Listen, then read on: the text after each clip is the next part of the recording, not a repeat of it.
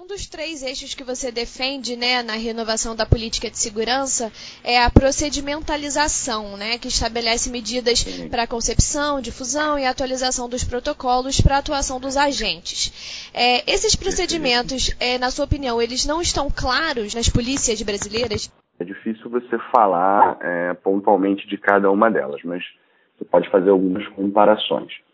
É, a procedimentalização que eu defendo é, uma série de protocolos, de, de, de maneiras de agir que sejam claras, objetivas e que possam ser difundidas desde do, do operador que está mais na ponta do trabalho policial, aos chefes, aos comandantes, coordenadores, os gestores e formuladores da política pública, ao passo que ela também tem que ser difundida para a sociedade. Vamos pegar um, um exemplo corriqueiro, que é uma blitz policial.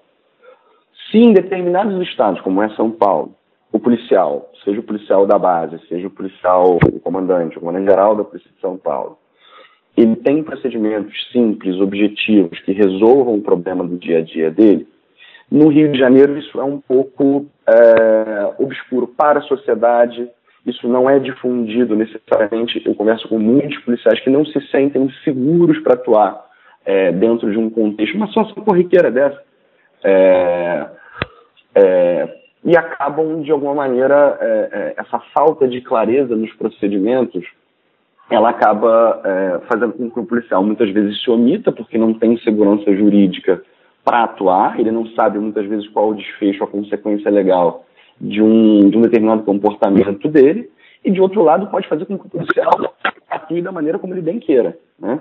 Quando você tem um paradigma claro de atuação para aquele indivíduo, para aquele agente, para o operador de segurança, você torna o comportamento dele previsível.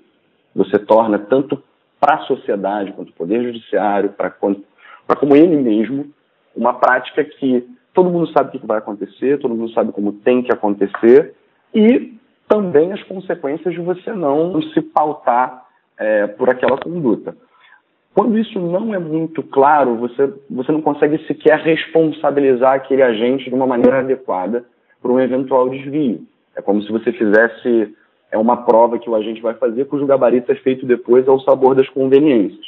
Então, é, é, o indivíduo pratica um ato, causa um dano, é, e depois ele vai ser julgado, sem mesmo saber qual era a conduta correta que ele deveria, ele deveria atuar parte da tropa, ou do, do, se for o caso da Polícia Civil, parte dos policiais vai ver aquilo como arbitrário, outra parte vai concordar, o próprio agente não vai entender muito bem por que aquilo aconteceu, e no final das contas você, você prejudica a falta de procedimentalização, prejudica a, a, a própria atividade punitiva da corporação, porque não, não atinge é, a prevenção específica, ou seja, o caráter é, punitivo-pedagógico não é alcançado por uma falta de um paradigma claro, e nem a prevenção geral, porque, na verdade, não se sabe se aquilo vai acontecer sempre.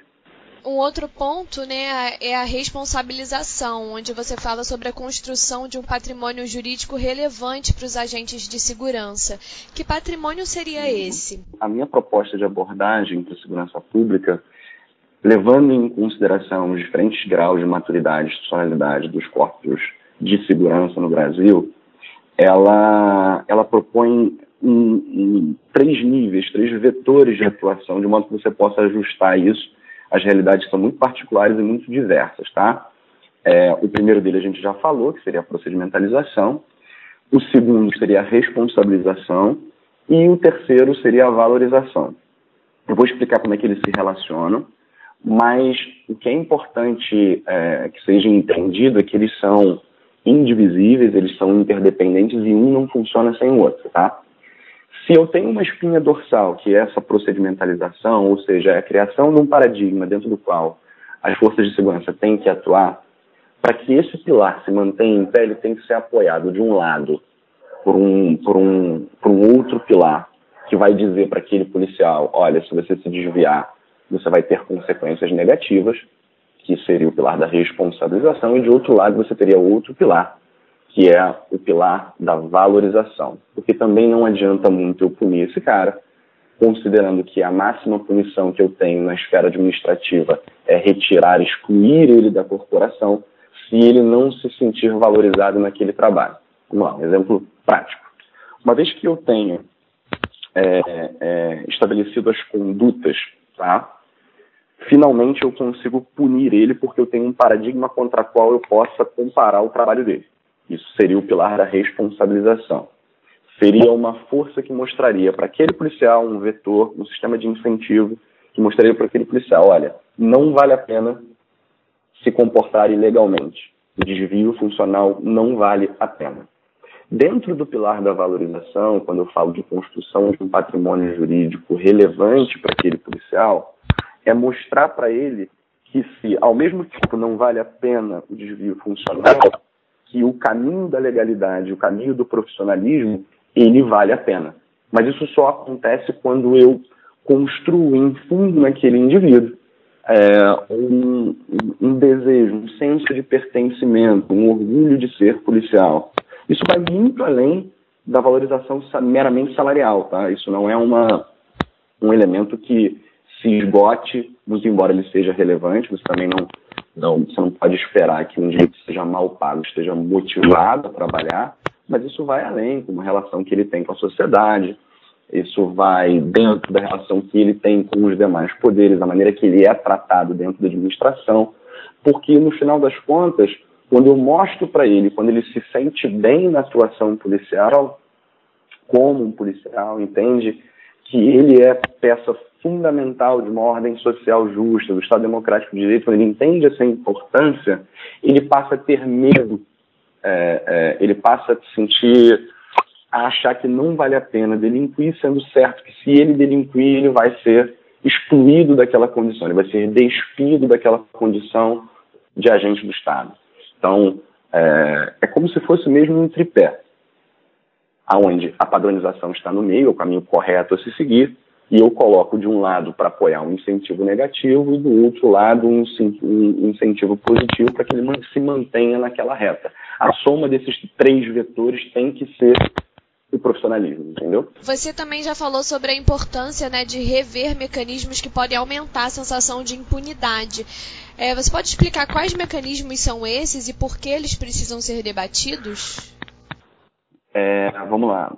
É, quando eu falo de incentivo negativo ao indivíduo é, que pensa em delinquir ou vai delinquir, é, eu estou falando, na verdade, de duas coisas. Tornar a pena certa, ou seja, aquele indivíduo ele tem que entender que caso escolha delinquir, provavelmente ele vai ser identificado, processado e julgado ao mesmo tempo que eu preciso garantir que aquela pena, aquela resposta, aquela sanção é, que decorre da prática do ilícito seja adequada à gravidade do que ele fez. Hoje em dia, o nosso sistema ele propõe é, um mecanismo de uma pena virtual. Se você abrir é, o nosso Código Penal, você vai ver penas de, é, de 2 a 4, de 4 a 6, de 8 a 10, de 15 a.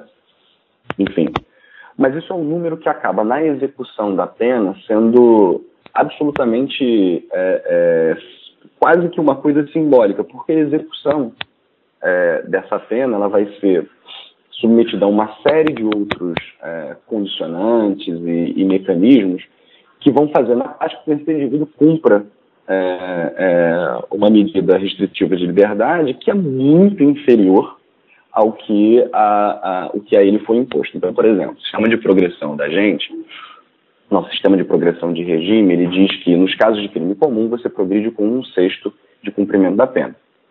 Significa que é, um indivíduo cuja pena foi de 12 anos, é, o que é uma imposição até um pouco difícil de acontecer pela prática forense brasileira, é, você está dizendo que vai ficar preso apenas dois anos ele vai ficar no regime fechado apenas dois anos. Depois ele vai progredir para o regime semiaberto. Se tiver vaga no regime semiaberto, ele vai trabalhar dentro do presídio. Se não tiver, ele pode ser ele concedido um benefício extramuros. E em quatro anos ele está no regime aberto. É, isso eu acho que é simbolicamente é, perverso no sentido de que essa pena virtual que está na nossa lei penal material ela diz para a sociedade que um crime tem oito tem oito pode pode ser imposta por um crime uma pena de oito anos. E, na verdade, não se cumpre isso, porque se desse a uma técnica jurídica que a sociedade não vai entender. A pessoa que não, não se dedicou ao estudo disso, muitas que se dedicaram também não entendem, que há uma disparidade entre a pena real e essa pena virtual da lei, etc. Quando você faz isso, é, a mensagem que você passa para a sociedade é que, olha, talvez valha a pena delinquir, porque, afinal de contas, se eu tiver um, um, um proveito, seja econômico, seja pessoal, daquele, daquele, da, da, da prática da criminalidade, no final das contas, se eu for pego, o que é um pressuposto da imposição da pena, se eu for identificado, processado, julgado e condenado, o que é raro, dados índices de, de resolução de, de inquérito no Brasil, se eu for pego, se eu for condenado, dificilmente eu vou ficar muito tempo na prisão.